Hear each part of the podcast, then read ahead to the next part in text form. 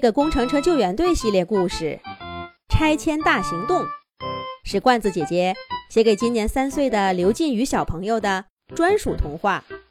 罐子姐姐祝刘靖宇小朋友有许多许多的好故事听，有许多许多的工程车朋友。工程车救援队总部操场上，卡车队长卡卡正召集队员们布置新的任务。卡车队长大声说道：“我们这周的主要工作是对童话市星星街道的拆迁，工作量很大，大家需要好好配合，提高速度。警车警警负责拆迁区的安全警戒，洒水车洒洒负责洒水除尘，吊车吊吊，挖掘机挖挖。”铲车铲铲，推土机推推，还有我负责拆迁工作。出发！长长的工程车救援队队伍开到了要拆除的星星街道。拆迁区的中央是一栋几十米的高楼，周围围绕着几十栋矮矮的小楼。挖掘机哇哇对卡车队长说道。卡车队长呀，这中央的高楼太高了，我没办法拆。把周围这些小楼拆平，我挖挖没问题。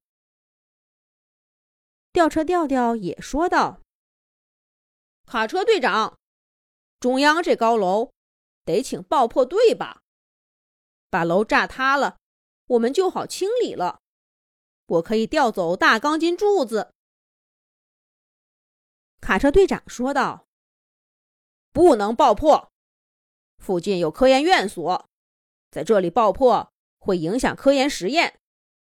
来，装上我卡车斗里的金属大锤，调调，你就可以搞定这栋大楼了。”大家帮着调调换下吊钩，装上了实心的金属大锤。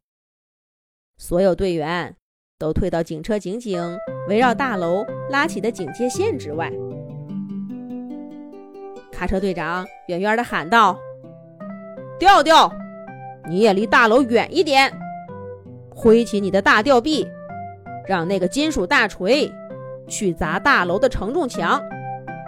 要砸的位置已经给你画红圈了。”吊车调调回应道：“放心吧，看我的。”卡车队长，只见吊车吊吊挥动大吊臂，下面钢绳上吊着的金属大锤也随之舞动。一下，两下，三下，瞄准，砸！金属大锤带着呼呼的风声，向着大楼画红圈的位置砸去。哎呀！差了一点儿，砸歪了。砰的一声，砸下一片水泥渣。可是高楼还是稳稳的，浑然不动。吊车吊吊不好意思地喊了一声：“不太熟练，砸偏了。再来一下，我肯定砸中红圈。”吊车吊吊又一次挥动大吊臂，挥一下。挥两下，挥三下，瞄准，砸！只听“砰”的一声，紧接着“轰隆隆，轰隆隆”，被砸烂承重墙的大楼像积木一样，向规划好的另一侧哗啦啦倒了下去，激起了一大片灰尘，变成了一片废墟。洒水车洒洒。不等卡车队长说话，就走上前，绕着废墟洒起水来。灰尘渐渐散去，露出了一身尘土的吊车吊吊。工程车队员们对吊车吊吊喊道：“吊吊真棒！”然后大家就相互配合忙了起来。挖掘机挖挖，用大挖斗推倒小房子。推土车推推，把建筑垃圾堆到指定地点。铲车铲铲，把指定地点的垃圾铲到卡车队长卡卡的卡车斗里。卡车队长再一趟一趟的来回倒垃圾。